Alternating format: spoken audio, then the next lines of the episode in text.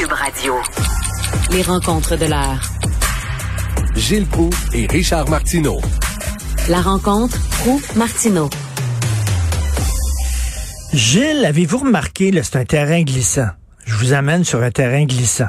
Mais écoutez-moi bien.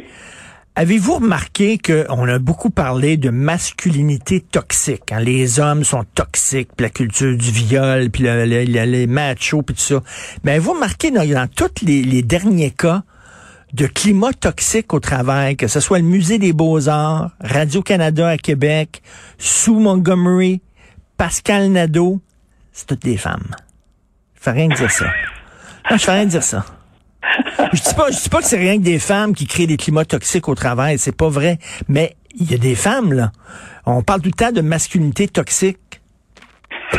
Rien que dire Une ça. très belle observation sociologique et effectivement qu'on ne met pas assez en évidence.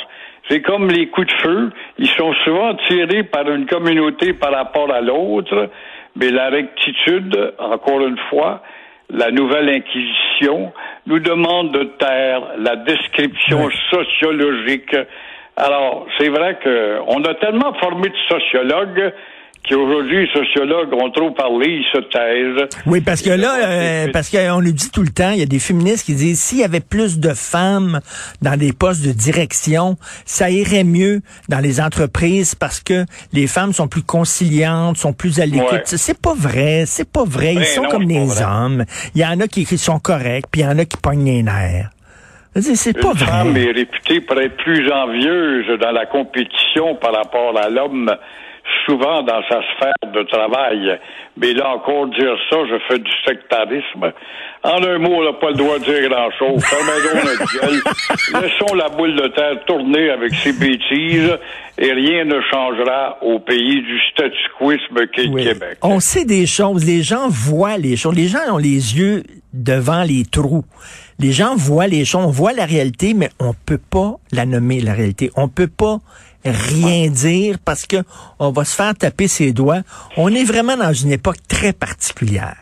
Très Eh, particulière. tu parles d'une époque particulière, Richard, c'est drôle, toi qui es un cinéphile averti, je te lis et tu me sors souvent des films qu'on a oubliés. Jean-Yann, je l'avais interviewé, Ben il était oui. venu à Montréal, il avait publié le fameux film sur la radio, dans lequel titre il disait Tout le monde il est beau, tout, le monde il est gentil. tout le monde il est gentil. Tu l'as vu ce film-là? Ben hein? oui, je l'ai vu, je l'ai chez nous en DVD. Bon, alors, tu vois, replonge dedans et tu t'aperçois qu'absolument rien n'a changé, sauf que le problème s'est élargi, s'est institutionnalisé davantage. Il faut, faut, faut le faire quand même que la, la, la ministre de la condition féminine au fédéral, elle parle des talibans, des talibans qui ont tué des militaires canadiens, les talibans qui violent des femmes, les talibans qui forcent les femmes à devenir des esclaves sexuels, nos frères, les talibans. Tabouère! Tabouère! quand même pas Si dit mes frères, elle dit nos frères, alors on joue là-dessus. Et euh, on rappelle que les difficultés peut avoir, que peut avoir l'armée canadienne qui est pas très armée, c'est une armée d'ambulanciers par rapport à l'armée américaine. L'armée française, on n'en parle pas. Ils ont envoyé les paras là-bas. C'est drôle, les paras sont allés en ville. Ils ont pénétré en dehors du périmètre autour de l'aéroport. Ils sont allés chercher des gens pour les ramener en France. Comment se fait si c'était pas dû à la témérité? Quant à madame et euh, justement son choix de mots, elle alimente la campagne parce qu'on n'a pas grand-chose à dire. Elle est tellement insignifiante que elle et sa déclaration sont aussi insignifiants Mais que Gilles, le Gilles- gouvernement de Trudeau. Gilles, vous dites, on n'a pas le droit de rien dire, mais on, on, Gilles Proux puis moi, là, on peut se parler. Imaginez, elle, c'est une femme racisée, comme on dit. C'est une femme Oui. qui vient... Imaginez si c'était un homme blanc qui avait dit ça. Imaginez si c'était un homme blanc qui avait dit, mais les frères, nos frères, les talibans, il aurait pu sa job aujourd'hui. Il serait de wow. De Ah, wow. il y a longtemps, oui, déjà, avant même qu'il finisse à balbutier sa première phrase, c'est évident. Il y en a un joueur de hockey ce matin là, qui a été très macho, il s'excuse dans le journal, là, je vois ça. C'est pas comme ça qu'on voulait qu'on m'interprète. Mais l'interprétation, on- nous autres, on gagne notre vie à faire l'interprétation de la bêtise humaine. Et euh, parmi tout ça, il y a des hommes aussi. Il y a Yves Franqueur, qui est président du syndicat des policiers de Montréal. Voilà un démagogue de première classe. il s'attaque à la mairesse.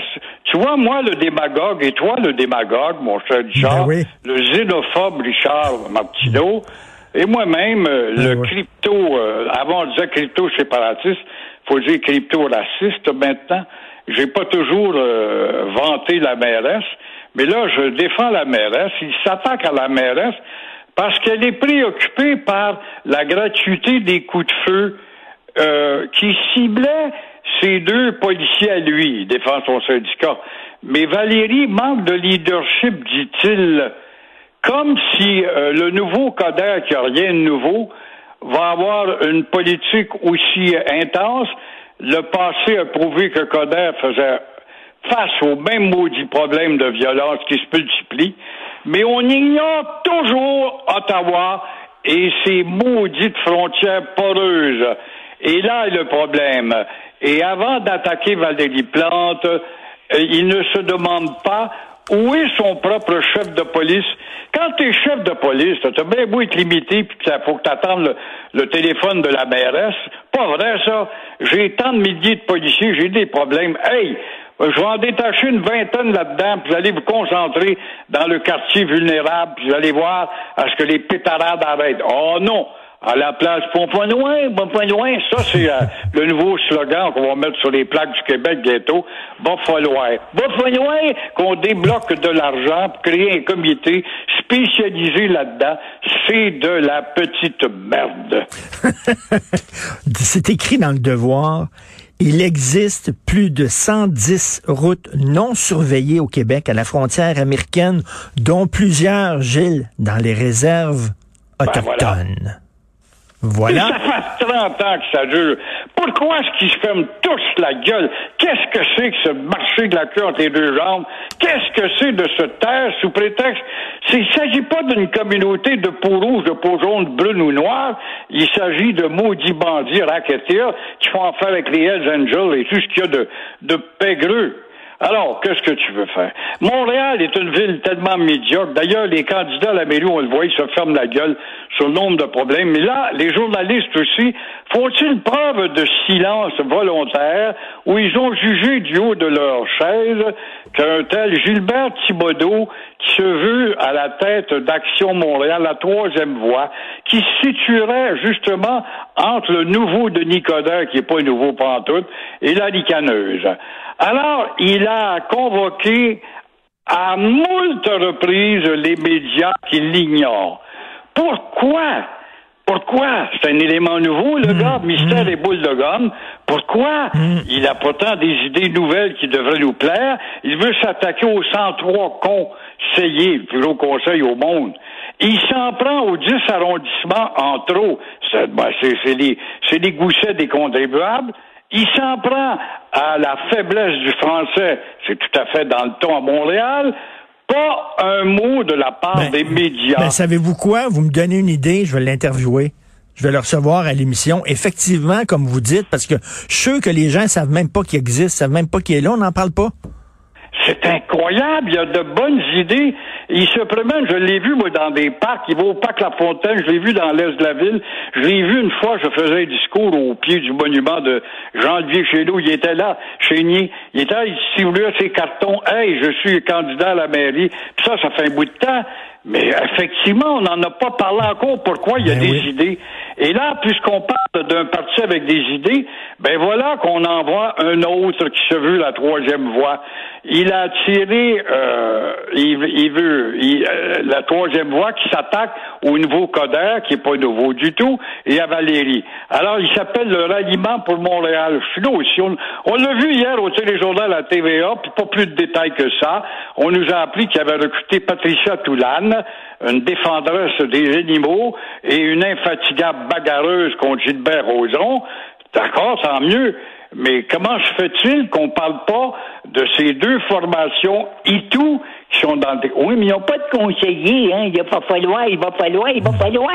Ben oui, mais il va falloir qu'ils aient des idées, puis ils ont des idées dont on parle pas. Ben c'est ça, c'est parce que moi... un vieux maudit parti de Coder qui est pas plus nouveau que mon œil. Ben ça, vous le savez, c'est la loi de la saucisse à grade. Le plus on en vend, plus elles sont fraîches, plus elles sont fraîches, plus on en vend. Là, c'est à l'inverse. Moins on en parle, moins il y a des gens qui vont être intéressés à se présenter comme conseiller pour son parti. Moins il va y avoir de conseillers, moins on va en parler. C'est une roue qui tourne. oui, mais là, écoutez, la, presse manque à son devoir, les postes de radio. Il le dit, ça fait au moins 40 fois que j'envoie des communiqués, je cogne à la porte des médias. On ne me répond pas. Pourquoi? Y a-t-il l'air d'un fou en liberté? parle pas. Même si c'est un fou en liberté, parlons-en. Disons qu'il y a un nouveau parti mené par un fou en liberté. Mais ben non. Oui. ben, non. non, mais vous avez tout à fait raison. Puis euh, tiens, euh, Maude, Maude, faudrait, faudrait l'appeler hein, pour le recevoir à l'émission. Ben oui. Je suis content que ça n'a pas tombé dans l'oreille d'un jour. Thibodeau qui s'appelle. Il y a un beau carton de présentation. Et autre affaire, Richard, je m'attarde pas trop longtemps là-dessus parce que je t'apprends rien, rien, rien. Quand on nous dit ça se peut pas, euh, il va y avoir du nouveau dans le fait qu'on aura un enfer sur les routes ah. cet automne. C'est déjà l'enfer. Tu nous dis ça, l'enfer existe déjà depuis dix ans. Qu'est-ce que de nouveau quand on nous donne, par exemple, les 44 chantiers où on va vous emmerder, qui vont encore une fois quoi? Ça va changer quoi par rapport au boulevard P9? Ça fait dix ans que le hmm. boulevard P9, il y a un tracteur dans le milieu de la rue, puis des chevalets, puis des tout de passer à côté. Ça fait dix ans. Qu'est-ce qu'il y a de nouveau avec Hippolyte Lafontaine quand le matin, c'est pas, pas fréquentable, puis le soir non plus? Qu'est-ce qu'il y a de nouveau là-dedans? Qu'est-ce qu'il y a nouveau à Montréal? Alors, encore une fois, qu'est-ce qu'il y a nouveau avec le centre-ville, qui a l'air d'une ville qui a été bombardée comme à Beyrouth, et rien ne bouge depuis quoi? 5, 6, 7, 8 ans, 10 ans? Qu'est-ce qu'il y a de nouveau mais, mais, mais, moi, quand j'ai lu ça, là, ça va être pire. J'ai dit, ça peut pas être pire que c'est là présentement. C'est impossible. Ça peut pas être pire. Exactement. Ils vont mettre des cônes oranges sur les cônes oranges parce qu'il n'y a plus de place où les crisser, les cônes oranges. voilà, voilà. Puis on habille des gars en orange aussi. Ils sont souvent plantés, ils bougent pas fort, font partie d'un décor. Décor de cinéma, tu sais, regardez ici, il y a un chantier. J'avais un bonhomme, il bouge pas, il fait partie du décor du cinéma. Montréal, c'est comme ça. C'est ben, fou. Mais vous voulez avoir du fun, Gilles? La prochaine fois que vous venez à Montréal, OK, je vous donne un devoir à faire. Promenez-vous en char, allez au coin de Duparc et Milton. Allez là, du, parc, du parc entre Despins et Sherbrooke, où il y a des dizaines de sans-abri qui chient devant les commerces, qui copulent devant les commerces. Comme en Inde. Oui, mais ben, pays, là. Je, je, je, me, je me promenais. Saint-Denis, au coin également de Mont-Royal, où était la binerie, là. Ça fait trois ans qu'ils sont là. Ce sont des esquimaux. Faut pas dire des esquimaux, faut dire des Inuits, hein. Bon, c'est des Inuits. Mais qu'est-ce qu'ils font au pôle sud, les qui étaient mieux traités au pôle nord? Il y avait un chèque garanti. Ben, parce que je par le gouvernement fédéral. C'est bien, c'est bien valable pour eux. Le problème est toujours pas réglé. Bon, pas loin, bon, pas loin, il a trouvé une solution. Si on avait affaire à, à Harris, tu te rappelles du premier ministre Harris en Ontario? On l'a traité de nazi puis de fasciste. C'est le seul premier ministre politicien, en tout cas, moi, qui a attiré mon respect. Pourquoi? Parce qu'il faisait ce qu'il disait. Une fois, il y avait 50 000 professeurs devant le Parlement d'Ontario. Là, les journalistes, oui, mais messieurs le premier ministre, 50 000 professeurs, gna, gna, gna, Puis, puis après, qui c'est qui a voté pour moi là-dedans?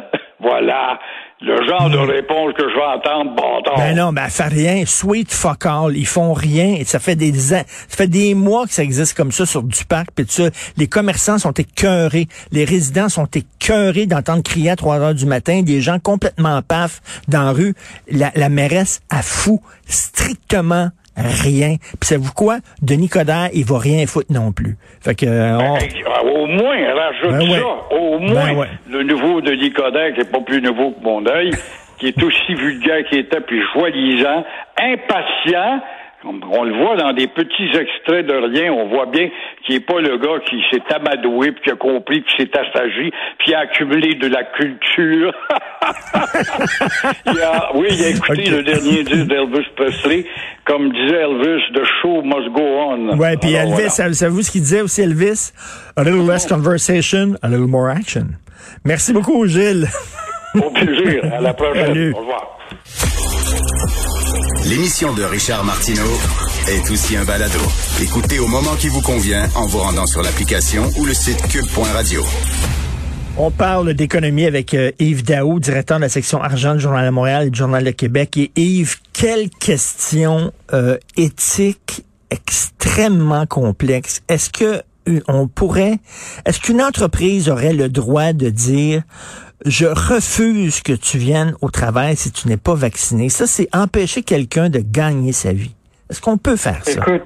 Richard, euh, je veux juste te dire, hier, là, on a parlé à des entreprises, particulièrement des PME, parce que, tu sais, la grande, la grande entreprise, bon, ils ont des avocats en masse, etc., mais les petites PME là, qui font face à ce défi-là, on a parlé à des bureaux d'avocats. Écoute, c'est la confusion totale autour du passeport vaccinal euh, au travail, parce que là, oublie pas, la santé publique a dit euh, bon, il faut retarder leur euh, retour au bureau. Euh, Christian Dubé, la veille, avait dit qu'on ne pouvait pas imposer de passeport vaccinal aux, aux, aux employés.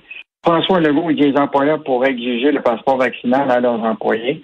Écoute, euh, je, tu te rappelles, écoute, qui est un amateur de film, tu te rappelles le film Alice au Pays des Merveilles? Oui. quand Alice arrive au carrefour, là, elle rencontre euh, le chat, là, puis le chat, elle demande au chat quelle route elle devrait prendre. Puis là, le chat répond, ben, ça dépend où tu vas aller. Et là, elle dit, ben, je sais pas où je vais aller. Ben, elle dit, prends n'importe quel chemin, ça n'a pas d'importance. c'est vrai, la, la comparaison est très bonne.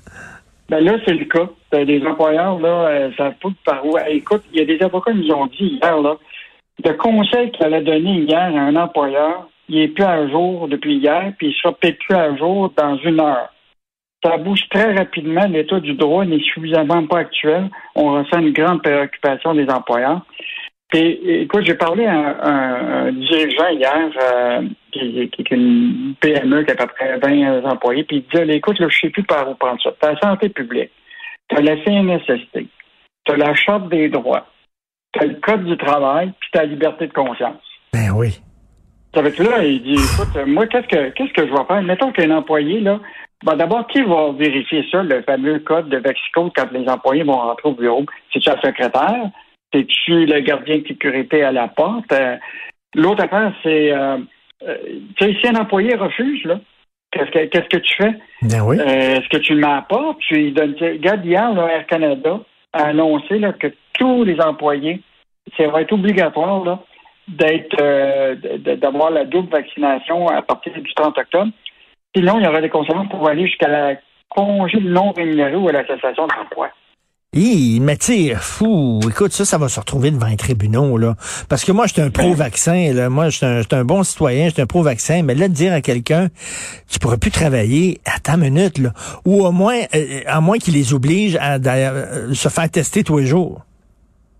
Oui, puis l'autre affaire, c'est imagine-toi dans un bureau, là, mettons, là, t'as, une PME là, avec euh, 20 employés.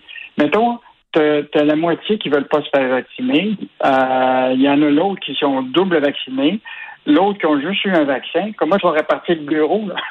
tu vas-tu mettre en silo tous ceux qui sont pas vaccinés, ceux qui ont juste un vaccin, puis ceux qui sont double vaccinés? Écoute, c'est... euh, en tout cas, moi... je- C'est un je sacré casse-tête. c'est vraiment une con- euh, con- confusion. Et euh, ce qui est fascinant, c'est que, imagine-toi, tu sais, les bureaux d'avocats savent pas par où prendre ça. Ben, hier, à Toronto, il y a neuf bureaux d'avocats. Des grands, grands bureaux, là. Osler, Hoskin, Harcourt, euh, écoute, euh, Fasken, euh, Norton Rose, tout ça. On dit qu'ils vont maintenant demander euh, la, la, la, double vaccination à leurs employés. Fait que même les bureaux d'avocats qui savent pas par où prendre ça pour conseiller les PME, eux-mêmes vont demander la double vaccination. Non, non, écoute, c'est euh, les bureaux d'avocats eux-mêmes. Alors, écoute, non, non, c'est une, grosse question éthique, une grosse question morale, euh, et ça va, ça va vraiment faire couler beaucoup d'encre et de salive au cours des prochains jours. Euh, je parlais, euh, je parlais au président du Conseil des patronats. Tu sais, la, la, la santé publique dit qu'on devrait continuer le télétravail. Et je disais justement à M. Blackburn, je dis ça, ça veut dire s'il y a de plus en plus d'employés qui demeurent chez Ça veut dire que les entreprises ont moins besoin d'espace de bureau. Ils vont réduire leur espace de bureau. Ben là, justement, euh, tu me dis ça, toi, tu m'apprends ça. Le, nouveau siège social, la Banque nationale euh, au centre-ville, va abaisser sa superficie, superficie de 20 oui, et hier, euh, on a une grande entrevue avec euh, le, patron Louis Vachon, qui quitte après 14 années euh, à la tête de la Banque nationale, qui est quand même un, grand dirigeant banquier. Et oublie pas, le plus grand siège social à être conçu au centre-ville de Montréal, c'est celui de la Banque nationale, un demi-milliard. Écoute, c'est un gros, gros siège social.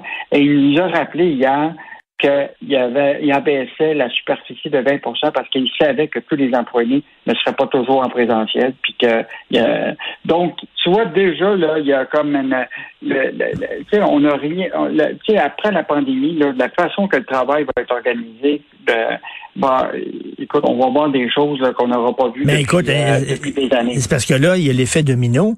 Tu sais, moins de gens qui vont travailler au centre-ville, mais moins de gens qui vont luncher, tu sais, euh, dans les restaurants du centre-ville. Tu as vu, là, le, la place Ville-Marie, ils ont ouvert comme un gros food court, qu'on appelle, de luxe, euh, énorme. Il y, aura pas grand gens, personne là si, si c'est le télétravail, là. Ah, mais juste te rappeler, justement, parlant de Open Food Court, là, dans les centres commerciaux actuellement, tu n'as pas besoin, tu n'as pas d'obligation du vaccicode pour rentrer dans le centre commercial, mais si tu vas dans le, les, les, comptoirs pour manger, tu vas être obligé de montrer ton, ton, ton, ton, passeport vaccinant. Ça va être la même chose au centre-ville, Open Market, il va falloir que tu... Euh, Écoute, euh, on n'est pas sorti du bois. Puis quand tu dis le télétravail, mais quand tu regardes la une du journal ce matin, un autre automne d'enfer sur les routes, as-tu le goût de retourner au travail, toi? Ben non. mais pas en tout. C'est déjà compliqué. Deux, deux heures dans le trafic. C'est déjà compliqué. Moi, je peux, je peux pas croire que ça va, ça va être pire que c'est là. Euh, ça, ça, ah, ça, ça peut-tu être pire que c'est là, Yves? Non, écoute, ben, la question, c'est qu'il faut quand même oublier, pas oublier que, tu sais, on a récupéré quand même, là, au Québec, 96% des emplois, là, il y a encore des secteurs énergétiques. Euh, il, faut, il faut quand même penser que l'économie du Québec, là, tu sais... Non, ça, non, au point de vue de l'économie, ça va bien, mais je te dis, au point de vue des chantiers dans la ville de Montréal, ça peut pas être pire que ah, ça. Ah non, écoute, ça, là, c'est, le coût de la congestion, là, c'est, énorme, mais le télétravail, là, tu sais, c'est quand même efficace pour ceux qui peuvent le pratiquer, parce qu'oublie pas, là, euh, il y a au moins 40% des emplois qui ne pratiquent pas en télétravail. Puis 40 de ces jobs-là, c'est souvent des petits salariés qui sont obligés de se rendre au bureau parce que les autres ne peuvent pas faire le télétravail.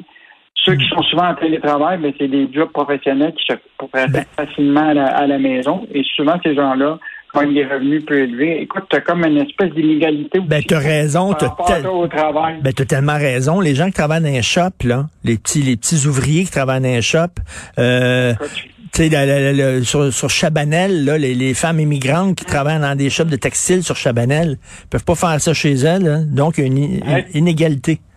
Tout à fait. Tu ne peux pas livrer une, pinte, de lait euh, de couche-tard euh, en directement télétravail. Exactement. Tout à fait. Très juste. Merci beaucoup, Yves. À demain. OK. Bonne journée. Bye.